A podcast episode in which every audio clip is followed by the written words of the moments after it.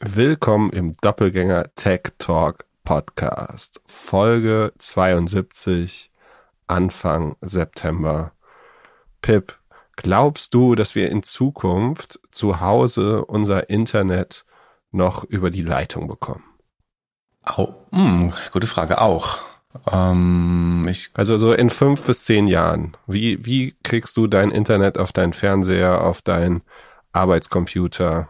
Ich weiß nicht, ob du alle über Satellit versorgen kannst. Ich glaube, die also ich glaube, viele werden Glasfaser gebunden sein und äh, so, wer so ein bisschen remote lebt, ähm, der wird es definitiv mit dem Satelliten bekommen. Und ich glaube, ich würde sagen, wir besprechen das später nochmal. Äh, also im, im, Verlauf der Sendung. Ähm, kommen wir nochmal darauf zurück. Aber ich muss trotzdem, ja? trotzdem noch ein bisschen reinbohren. Wie zufrieden bist du mit dem Internetanschluss zu Hause? Oh, das ist ein scheiß Zeitpunkt zu fragen. Äh, mein Internet ist gestern dreimal ausgefallen, wirklich in schlechten Situationen. Hättest du mich gestern früh gefragt, hätte ich gesagt, eigentlich alles tipptoppi.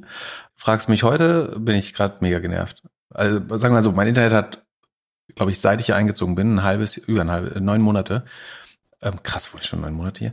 Vielleicht sollte ich mal Lampen kaufen. Also seit neun Monaten hat es nicht einmal gemuckt eigentlich. Äh, gestern musste ich dreimal auf den Hotspot wechseln, weil, weil ich nicht mehr arbeiten konnte. Ja, ich sende hier auch mit meinem Hops, Ho Hotspot, äh, Hotspot und äh, habe mich gefragt, ob es nicht mal Zeit wäre, wirklich so ein Premium-Internet-Zuhause-Service zu haben. Und wollte ich fragen, ob es vielleicht sinnvoll ist, also so ein Haus hat ja mehr, in der Stadt hat ja mehrere Parteien, so mhm. 10, 20 Leute.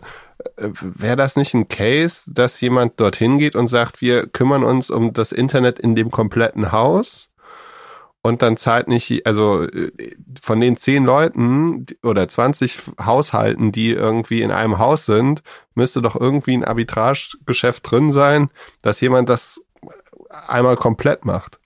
Ich kenne Leute, die sich verabreden, mit ihren Nachbarn das WLAN zu teilen, zum Beispiel, wenn das baulich möglich ist. Ja, und das als, als Service? Und dann die Kosten halbieren dadurch?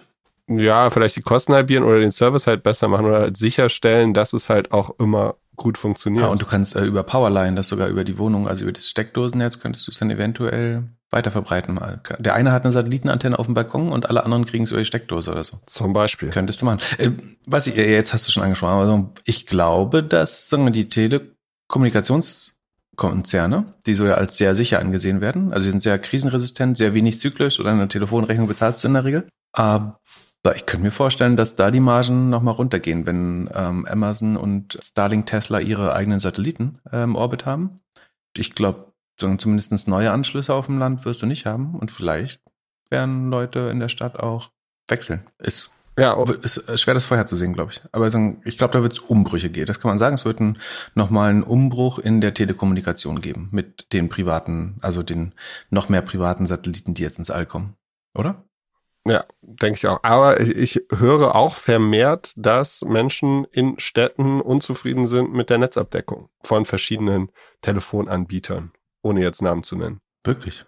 Was ist ja auch, Telefon was ist auch interessant. In Städten. Ja, also so Mobile-User, die ja, auf das ist, weil hier die, die, ähm, die Impfung über die, die Sendemasten sind gerade ein bisschen belastet, weil du ja auch, du bekommst ja auch die Impfung über die Sendemasten. Ähm, deswegen bleibt, Sie kommunizieren mit den Deswegen Chips. bleibt weniger Bandbreite fürs Telefonieren. Das müssen wir jetzt kurzfristig mal in Kauf nehmen. Sehr gut. Ja, bevor wir durchstarten, diese Folge wird präsentiert von unserem Werbepartner Stackfields. Und Stackfields ist eine All-in-One-Kollaborationsplattform aus Deutschland, mit dem man alles machen kann, was man so im Team machen kann, von Teamchat, Aufgaben, Projektverwaltung, Videokonferenz, Terminverwaltung oder gemeinsames Arbeiten in Dokumenten. Stackfields gibt seit über zehn Jahren und ist vor allem für Datenschutz und Datensicherheit bekannt. Deswegen auch viele Kunden wie Banken, Kanzleien, Behörden.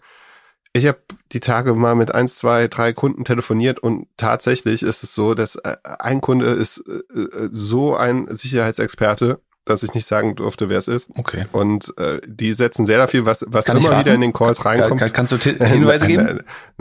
Nein, nein, nein. Wo ist der Spaß dann? und, und der nutzt das selber oder hat es nur bewertet? Ja, nutzen es selber, nutzen es auch mit Kunden, die das dann auch wieder einführen, vor allem, äh, weil sie halt von E-Mail weg wollen, vor allem auch für direkte Kommunikation. Also anstatt, äh, manche Firmen nutzen ja WhatsApp, das dürfen andere Firmen eigentlich ja nicht. Und ja, äh, was auch immer wieder durchgekommen ist, ist sehr guter Customer Service, was immer gut ist. Das heißt, wenn man seinen Chef angehauen hat, man möchte Slack oder sowas ähnliches haben und der hat gesagt, das geht nicht, läuft nicht, mach nicht, kann man nochmal einen zweiten Versuch starten, meinst du? Genau, also wenn das, wenn das äh, Argument kommt Datenschutz, dann ist Stackfield auf jeden Fall die richtige Adresse. Das wurde auch so erklärt mit, wir haben ein Tool gesucht, haben das nur als amerikanisches Tool gefunden und haben uns deswegen dann für Stackfield entschieden.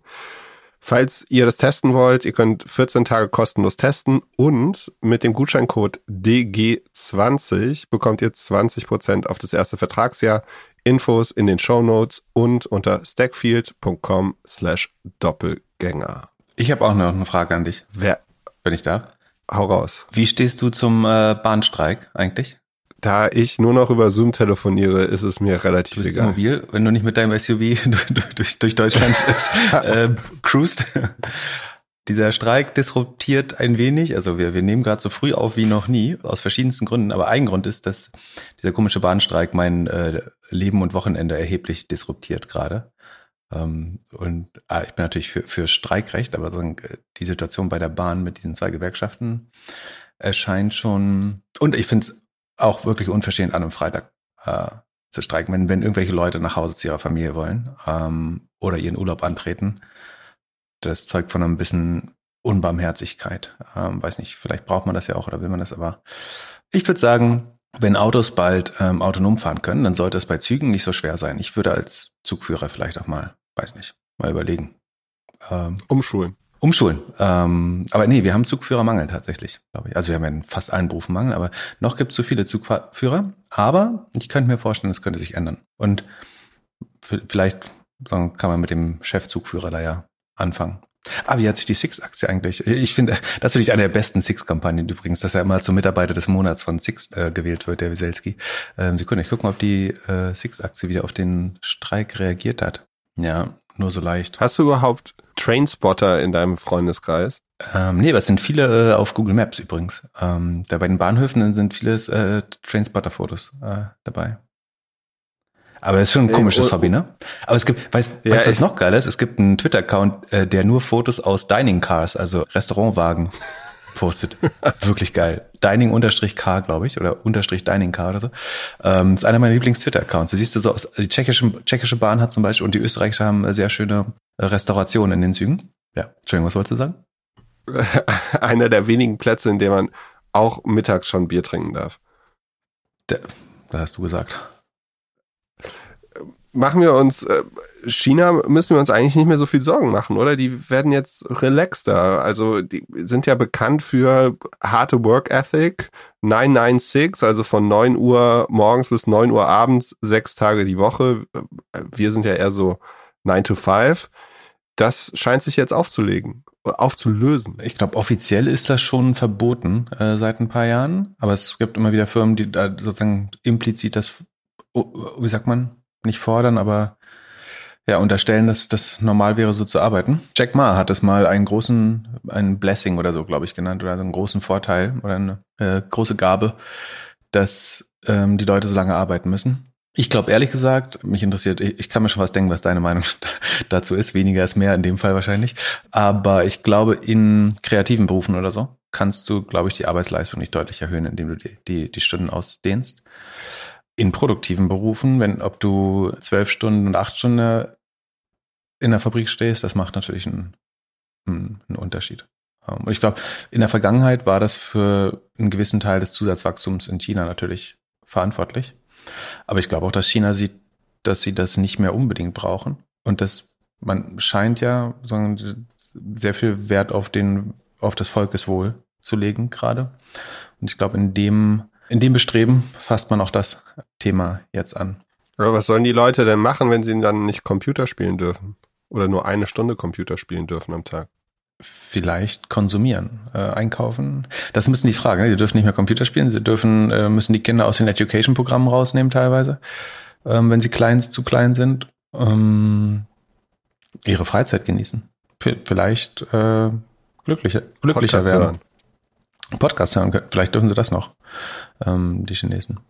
Und ähm, wo du gerade von China redest, Alibaba äh, hat ein 15,5, also das wird, warte mal Sekunden, ich muss mal nachlesen, aber es wird so verkauft, als wäre das Chinas Alibaba to invest uh, 15.5 Billion for Common Prosperity, also die sozusagen gemeinschaftliche, das gemeinschaftliche Wohl oder nicht Fruchtbarkeit, wie sagt man das? Wie übersetzt man Prosperity? Naja, das alles wächst und äh, gedeiht für das gemeinsam. Und verkauft sich damit Jack Ma wieder frei? Wird er jetzt wieder CEO oder warum wird das gemacht?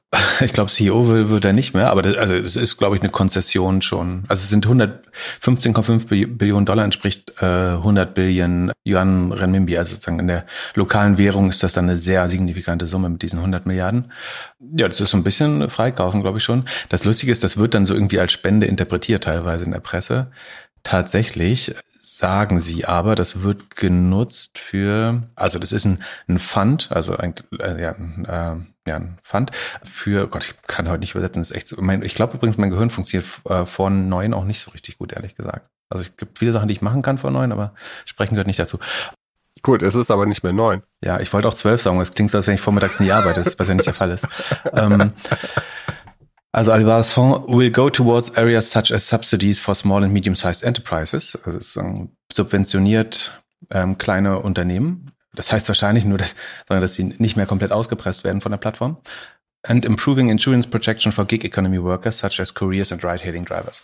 Also man versucht aus diesem Fund auch eine, also Versicherungen für, für, also ja, für Rider und äh, Gig-Worker zu bezahlen, was eigentlich heißt, so man schafft relativ normale Arbeitsbedingungen und verkauft das jetzt als ein Prosperity Fund oder Common Prosperity Development Fund, ähm, was auch so ein bisschen frech ist. Also letztlich legalisieren oder also versuchen sie ihr Geschäftsmodell einigermaßen moralisch einwandfrei zu machen und nennen das dann Prosperity Fund. So groß sind die Konzessionen jetzt aber eigentlich nicht, die man eben macht, sondern man zahlt wahrscheinlich eine, irgendeine kleine Sozialversicherung für die Gigworker und hört auf, die kleinen und mittleren Enterprises zu unterdrücken oder gibt ihnen vielleicht Warenkredite oder sowas.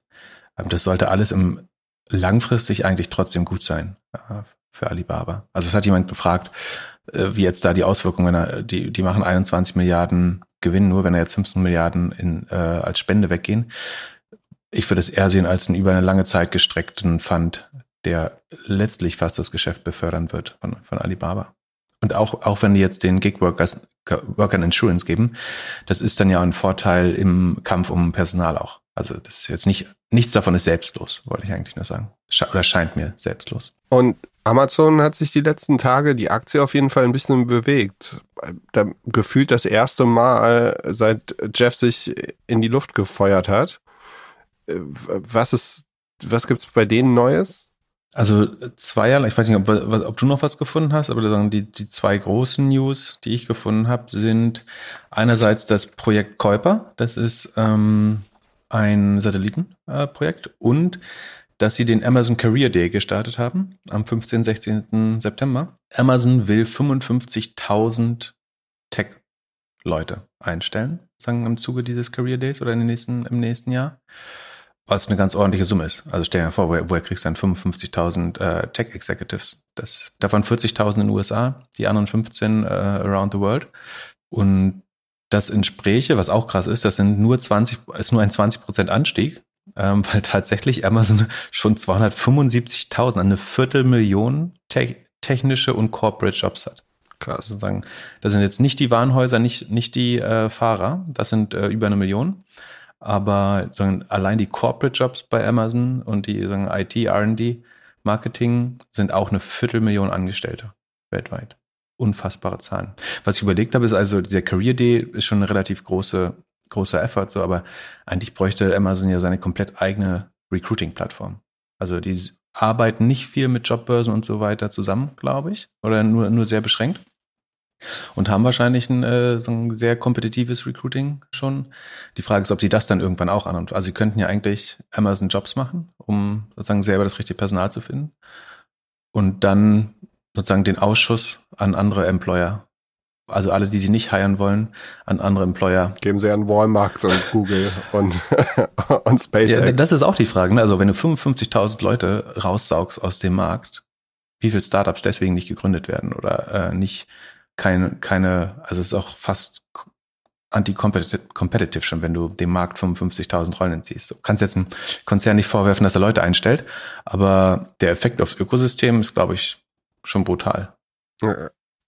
Manchmal kann man sich auch fragen, wie viel Startups oder Unternehmen nicht gegründet werden, weil alle so angenehm in ihrem aktuellen Job sind. Ja, es gab neulich einen Tweet, ich weiß nicht mehr von wem, der meinte, uh, working for a GAFA company is the, the best way of passive income.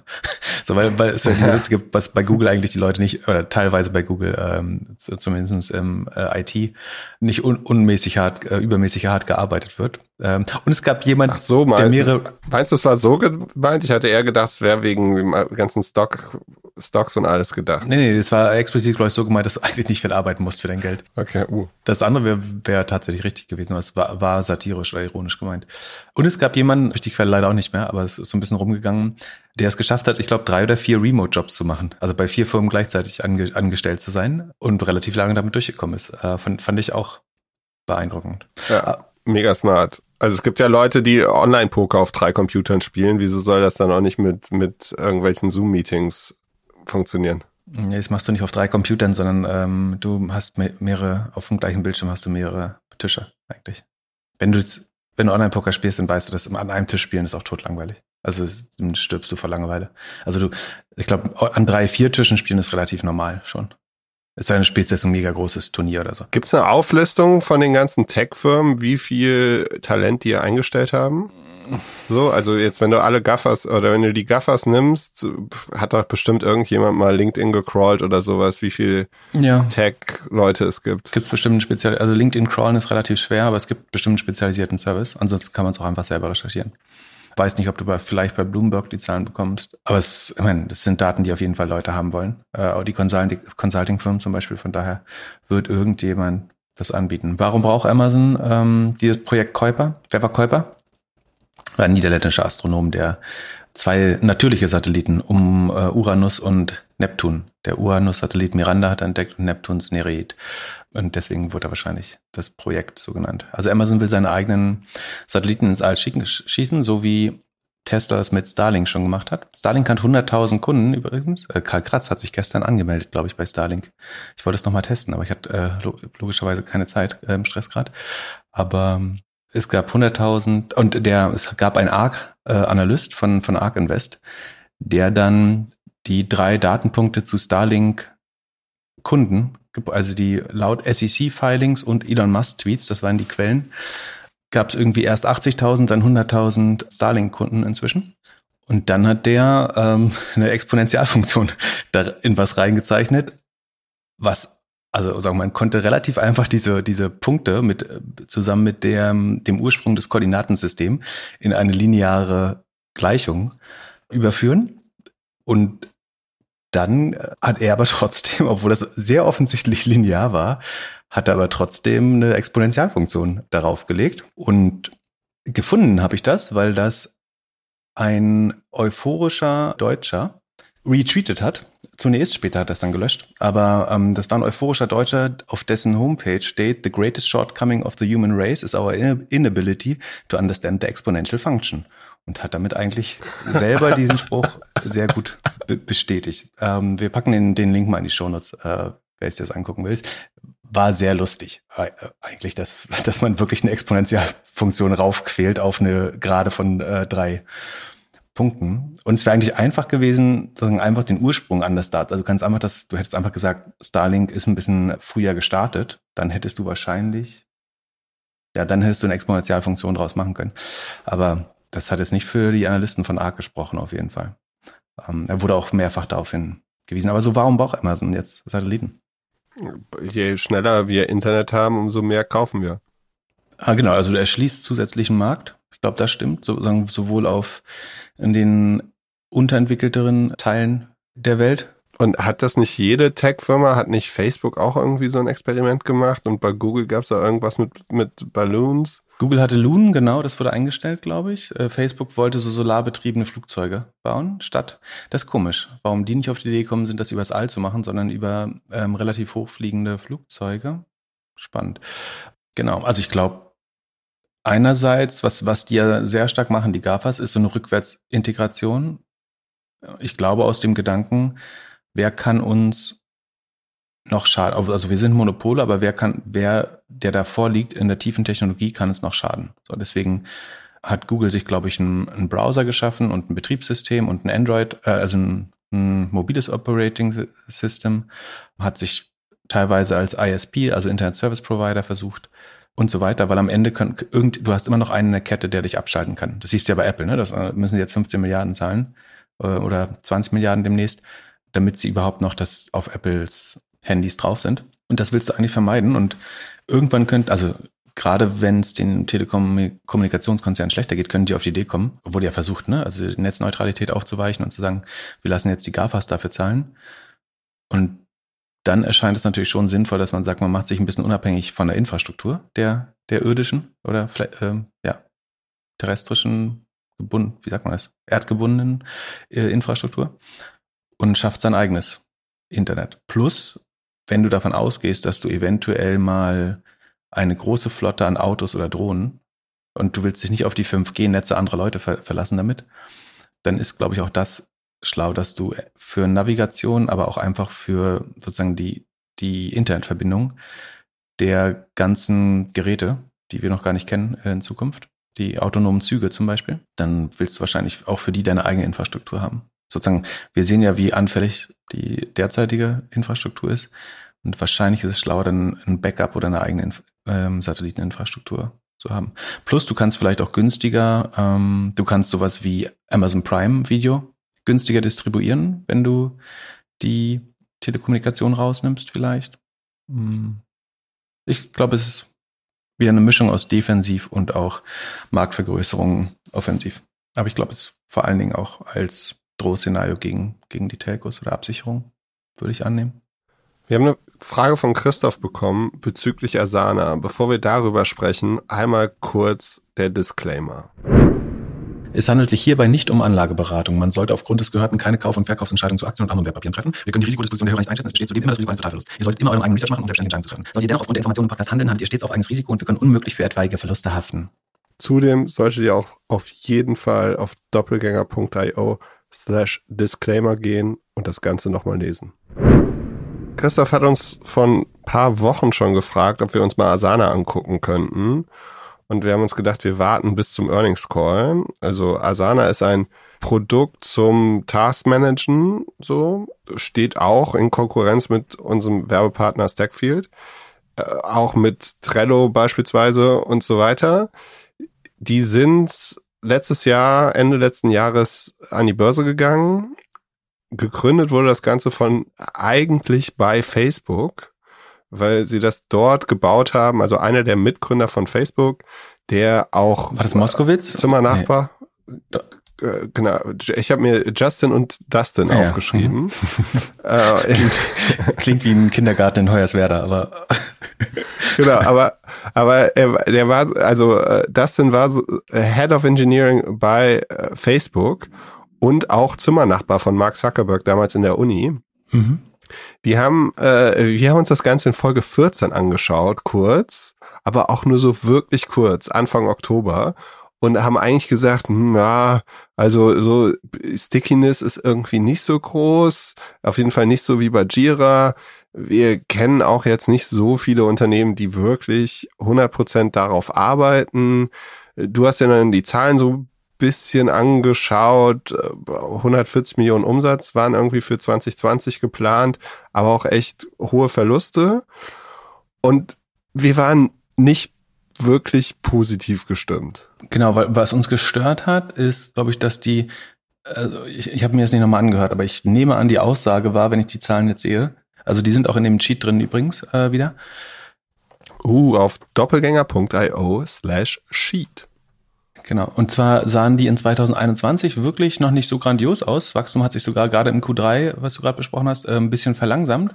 Und wir dachten eigentlich, für Covid müssten die eigentlich stärker profitieren. So, das hat uns, glaube ich, nicht so gut gefallen. Damals, also ich hätte, dann würde ich jetzt hier die Tabelle abschneiden und wieder raufgucken, würde ich das wahrscheinlich genauso sagen, dass sie eigentlich hätten mehr von Covid profitieren müssen. Ja.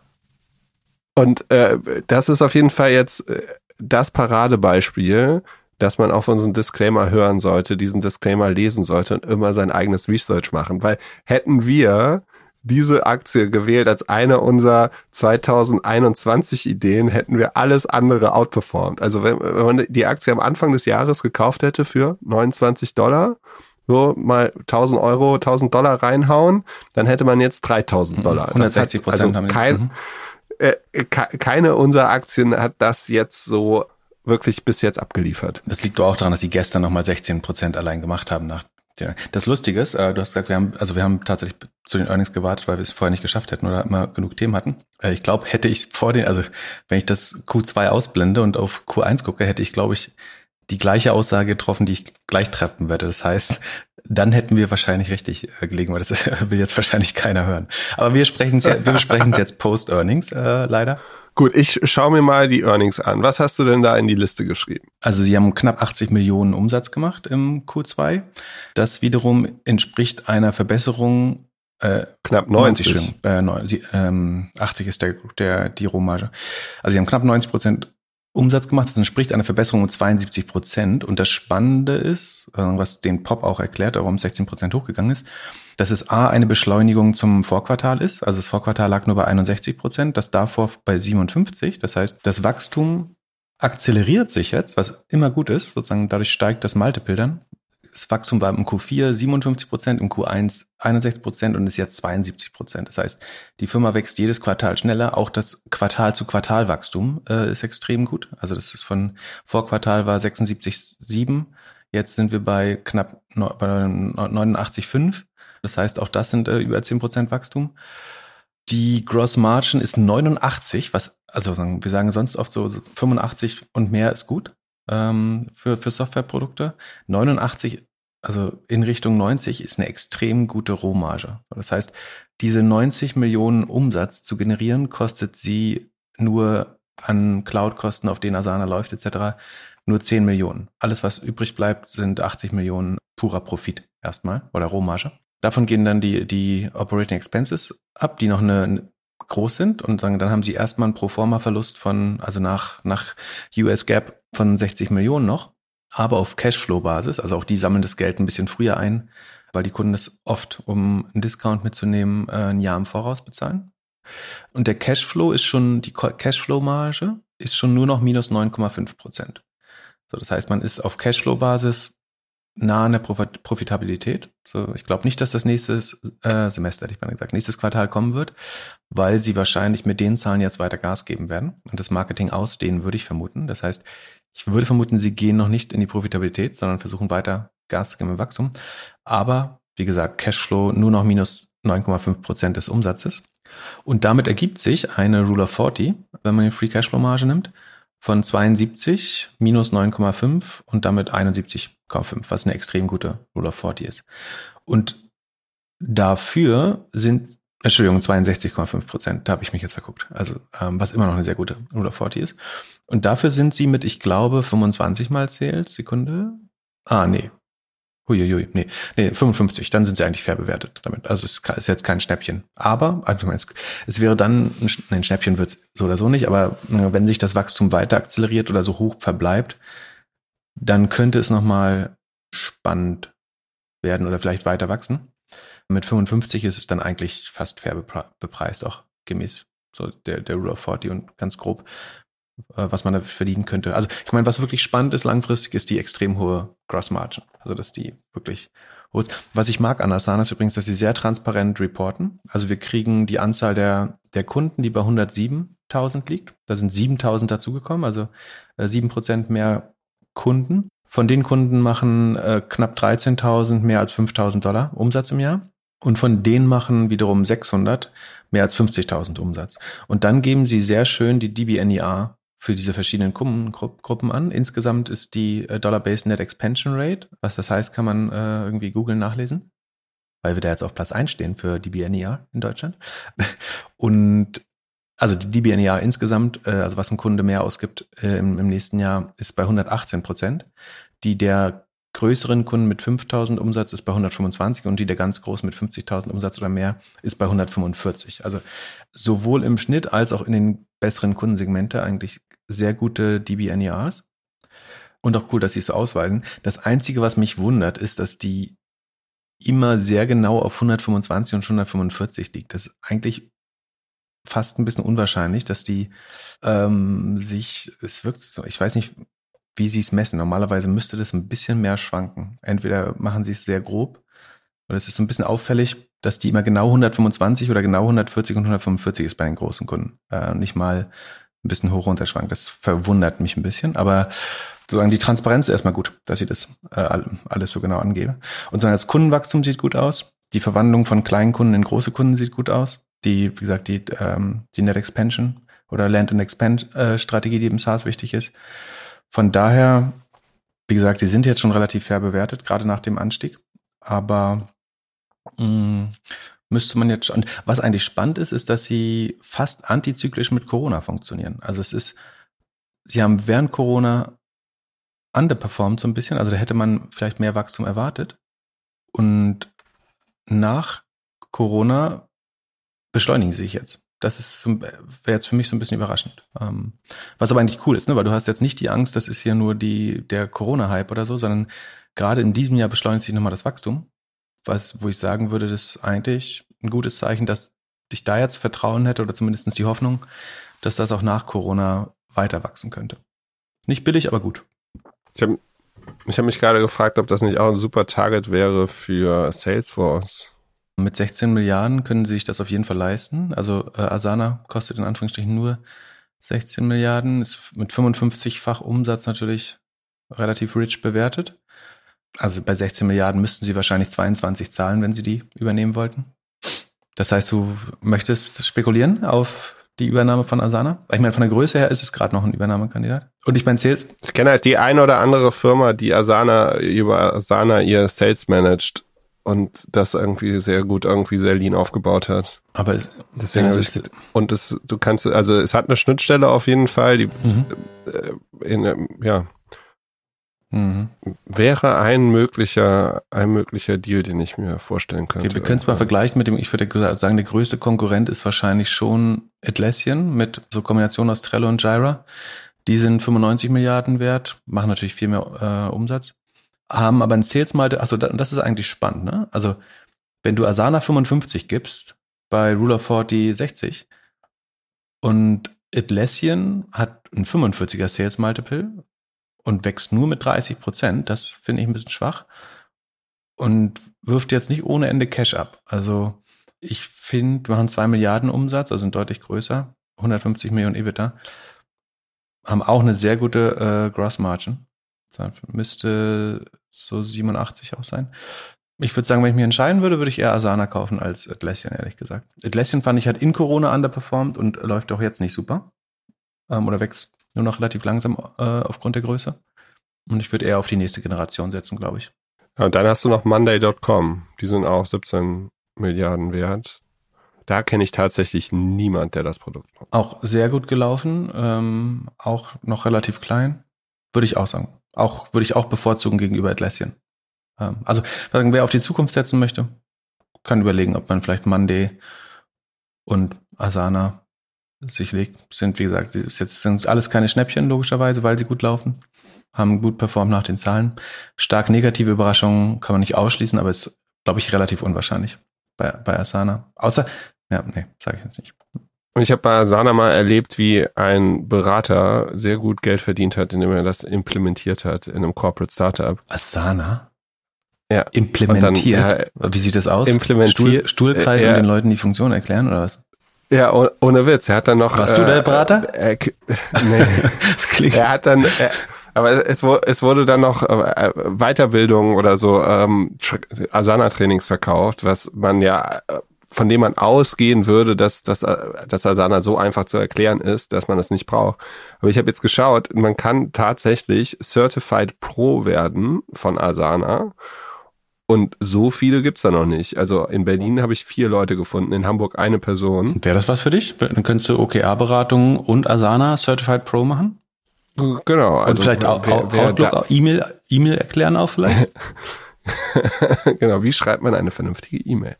Ja, äh, aber ich glaube, dass, äh, wenn man jetzt denkt, die wachsen auf jeden Fall noch, äh, der ein oder andere Konzern oder größeres Unternehmen wird auf jeden Fall da um Hilfe suchen. Achso, und der andere Grund sozusagen für den Anstieg der Aktie war auch, dass man sagen, aufgrund dieser Akzeleration im Revenue-Wachstum, also ähm, hat man auch den Outlook angehoben. Und das sagen mögen die Analysten und der Markt natürlich auch, dass wenn man vorher relativ konservativ geschätzt hat für das Jahr und dann selber positiv überrascht ist von den Zahlen, dann ist es immer gut, dann, also dann wird das natürlich äh, gutiert. Wenn, wenn man dann sagt, so, ich, wir haben uns verschätzt, das Jahr wird wahrscheinlich besser laufen, als wir gedacht haben. Und dann die direkte Konsequenz äh, rein technisch ist eben, dass wenn du schneller wächst, dann das Discounted Cashflow Modell quasi in Zukunft höhere Gewinne antizipiert und dadurch bekommt man dann sogenanntes Growth Multiple. Also dann geht man eben von, keine Ahnung, knapp unter 50, wo sie vorher waren, auf deutlich über 50 in, in, im Sales Multiple hoch. Weil sagen, ja. Mhm.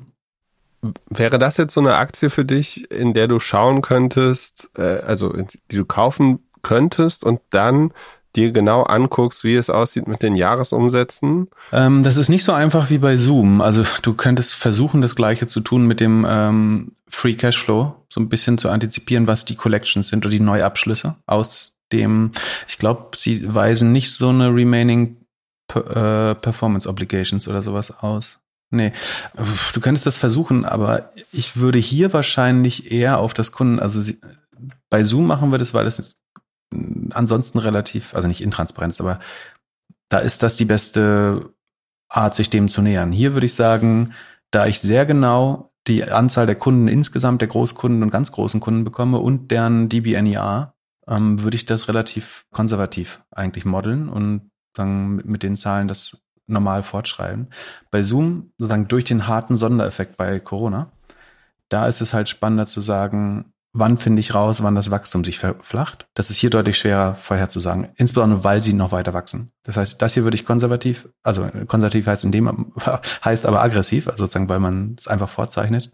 Während bei Zoom ist es eben spannender, die die Abflachung zu messen. Äh, und dafür ist diese diese Heuristik, die ich da genutzt habe, ein guter vor, vorlaufender Indikator, beziehungsweise werden wir nächstes Quartal rausfinden, ob er so gut ist. Genau. Was macht nochmal C3 AI? Das ist die Firma von Tom Siebel. Da weiß nicht welche Folge, aber da haben wir mal ausführlich drüber gesprochen schon. Da war ich nicht sehr begeistert, äh, erinnere ich mich. Und die liefern wie eine Uhr schlechte Zahlen ab, äh, eigentlich. Also da wird meine Meinung regelmäßig bestätigt von den Zahlen.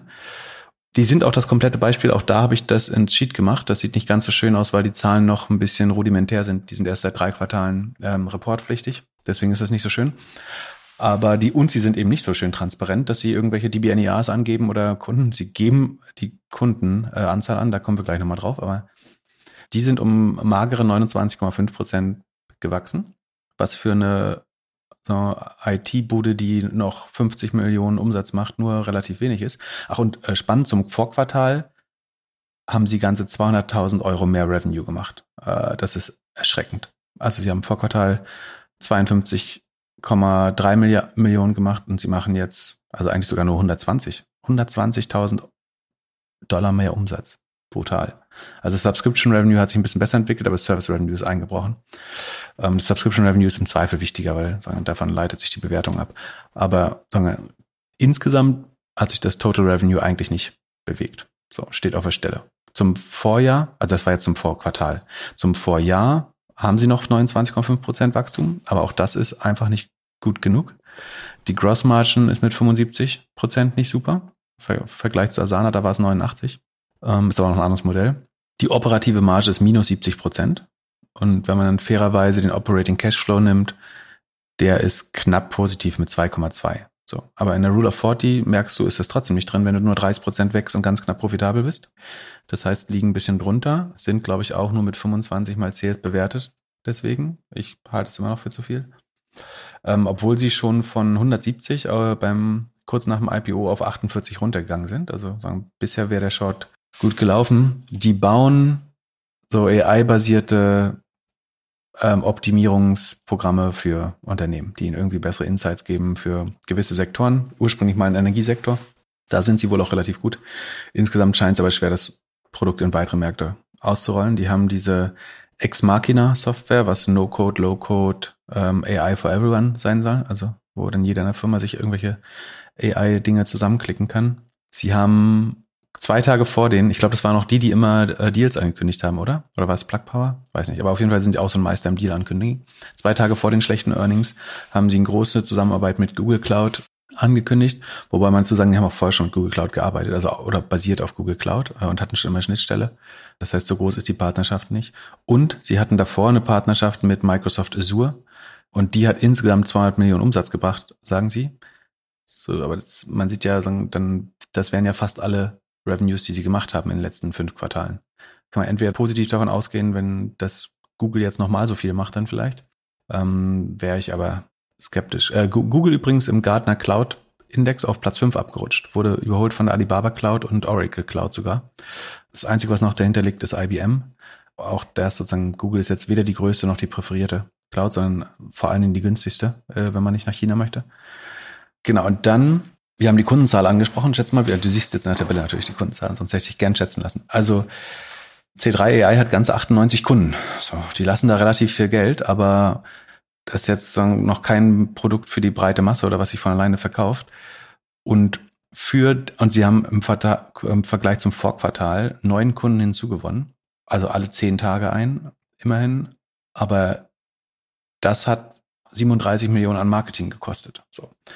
Das heißt, du hast eigentlich vier Millionen Saleskosten pro Kunde gehabt. Naja, aber die, also die Großkunden zu bekommen, das dauert ja auch ein bisschen. Oder du kannst ja fast nicht sagen, dass du das Marketing direkt. Ja, du hast einen längeren Sales Cycle, meinst du? Ja, ja. also äh, du, das mag. Vielleicht kriegen sie 30 Kunden nächstes Quartal. das, ich mag deinen Optimismus. Du äh, hast das in der DNA. Ich würde wirklich gerne mal durch das Deck durchgehen. Äh, das verlinken wir auch mal. Das ist wirklich also bemerkenswert. Wir fangen mal vorne an. Das, das Deck fängt an mit äh, dem Gründer Tom Siebel, der relativ legendär ist. Der hat früher mal Siebel Systems gemacht, was der Hauptkonkurrent von SAP war zu der Zeit, im neuen Marktzeiten. So, der, äh, so eine visionäre Pose, er steht mit verschränkten Armen in die Luft gucken da äh, und sagt, we begin, we began our fiscal year 2022 with strong results in the first quarter, including year-over-year increase of 29 Prozent und so. Ähm, weiß jetzt nicht, wo der den strong Quarter, das äh, starke Quartal sieht, aber das ist die erste Folie. Dann kommen kurz die Resultate, dann kommt sofort die Zusammenarbeit mit der Google Cloud. Ähm, die Vorteile sind, dass man das einfach synchronisieren kann. Okay. Und sie hoffen so ein bisschen, dass Google es mitverkauft, glaube ich. Dann die neuen Kunden, so von denen kenne ich außer Cargill, das ist ein Lebensmittelproduzent oder Fleischproduzent, eigentlich, achso, und Coke Industries äh, von den Kochbrüdern und Standard Chartered. Aber also, die Kunden sind jetzt keine großen Kunden. Achso, und plus, Ah, Moment, das ist spannend. Die Kundenanzahl ist um neun gestiegen und bei den neuen Kunden hier werden allein elf angezeigt. Das heißt, die müssen zwei Kunden verloren haben mindestens. Und wenn sie nur die besten angezeigt haben, dann vielleicht sogar noch mehr. Interessant. Ähm, so, hier stoppen wir mal, weil wir die Verbindung verloren haben. Und ich versuche die Verbindung neu herzustellen.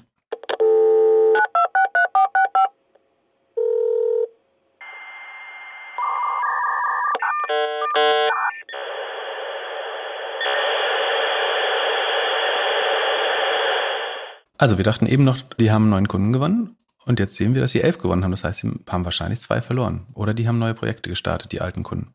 Da kommen wir auch gleich nochmal zu. So, dann sagen sie hier, dass der Microsoft-Deal hat 200 Millionen in Deals closed to date gebracht. Das ist nur komisch, dass man so einen Umsatz kommen sieht. Dann zeigen sie so ein bisschen ihre Software mit bunten Bildern, äh, was das alles kann. Ähm, und ihr Ex Machina Produkt. Dann, dass sie im Energiesektor tatsächlich als vernünftige Lösung von, von IDC wahrgenommen werden. Und dann spannend, äh, Slide, Sekunde, welche ist das? Slide 16 zeigt, die C3 AI Applications in Production continue to grow. Das heißt, das sind jetzt die Integrationsprojekte, die sie anscheinend tatsächlich live haben gerade. Und das wirkt jetzt so, als wenn ihre 98 Kunden, die sie gerade announced haben, insgesamt 101 Pro Projekte laufen haben. Das heißt, jeder Kunde hat genau ein Projekt mit C3 AI.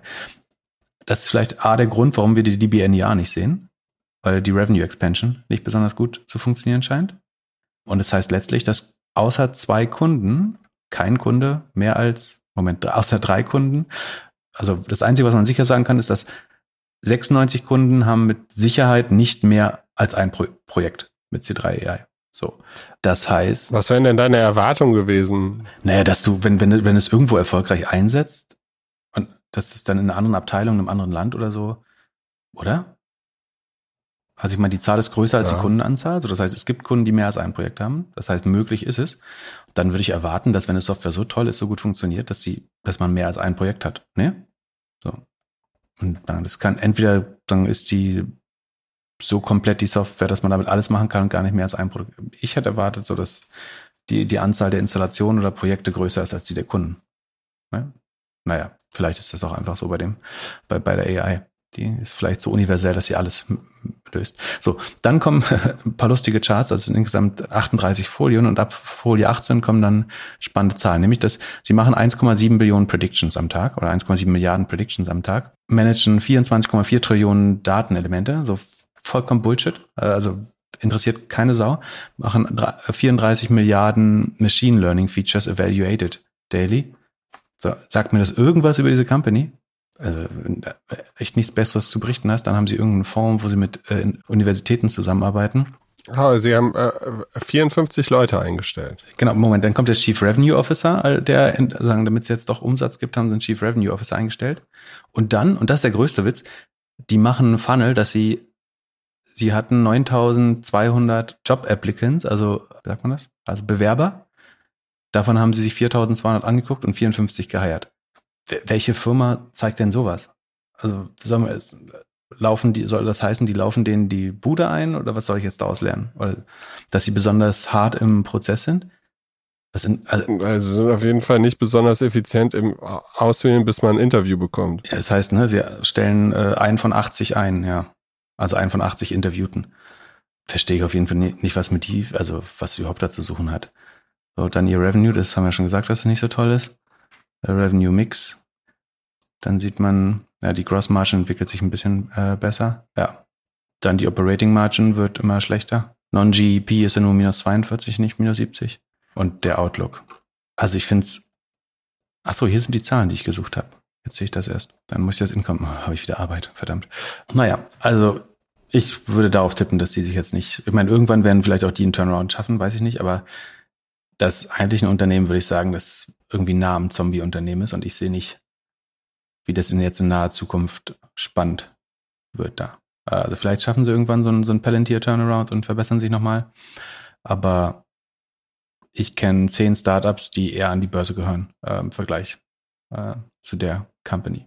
Wie gesagt, 30% Wachstum sind eigentlich zu wenig, wenn du ähm, noch 70% oder Non-Jab 42% operativen Loss hast. Finde ich nicht überzeugend. Also unser, meine Einschätzung ändert sich nicht. Aber bei Palantir lagst du ja auch falsch. Das wird sich noch zeigen. Ja, vorläufig lag ich da falsch.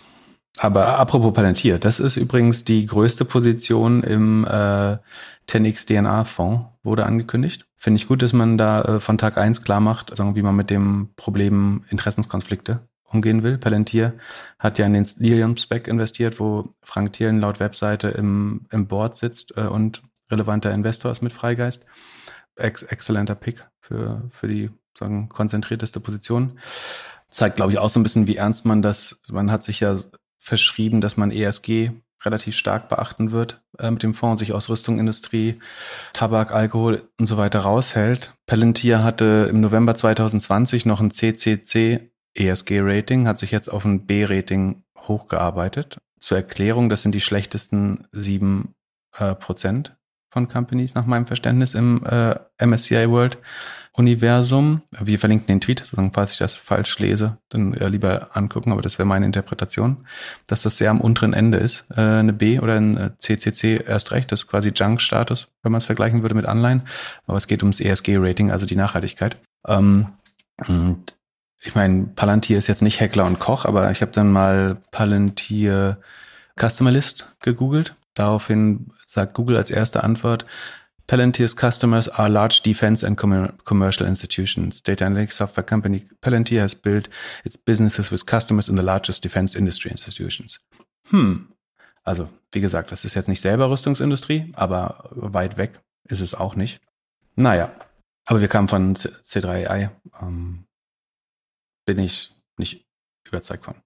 Wird lange dauern, bis sich das gut entwickelt, obwohl Tom Siebel eben ein sehr arriviert, das ist auch lustig, im IPO-Prospekt, das habe ich mir nochmal angeschaut, ist eine der ersten Slides, dass ähm, Tom Siebel 50 Quartale Erfahrung im Managen von Public Companies hat.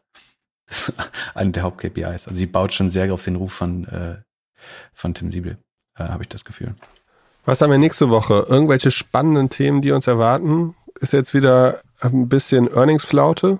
Genau, die Earnings werden weniger. Das heißt, wir können wieder ein paar äh, Fragen aufarbeiten. Ähm, ich glaube, Affirm kommt noch. Elastic haben sich wieder gewünscht. Coupang, vielleicht machen wir das mal. Die, die Fragen, die sich gewünscht haben, die jetzt noch nicht ähm, ganz nah an Earnings waren. Ähm, ja, UiPath sehe ich hier, kommt auch noch. Ah, spannend. Ja, das wird spannend. Da bin ich äh, vorsichtig optimistisch, aber sie sind auch, auch sehr teuer schon bewertet. Und Fragen könnt ihr uns natürlich immer per E-Mail schicken an podcast.doppelgänger.io. Und vielen, vielen Dank äh, an unsere Hörer. Der, auch der August war wieder ein Rekordmonat. Im Vergleich zum Vorjahr haben wir uns versechzehnfacht. Im Vorjahr waren wir aber sehr noch gut, sehr klein, muss man sagen. Aber es war nicht der erste also, Monat. Wie siehst du, wie siehst du den nächsten Monat jetzt, äh, da die Profi-Podcasterinnen wieder zurück im, aus der Sommerpause sind? Glaubst du, wir verlieren an Hörer, an, an Komödianten? Oder vielleicht etabliert sich das Podcast-Habit dadurch sogar wieder mehr? Ich, ich glaube, das Podcast, ja, ich weiß nicht. Hm, ich, teilweise Konkurrenz, teilweise befördert es. Äh, sicher auch.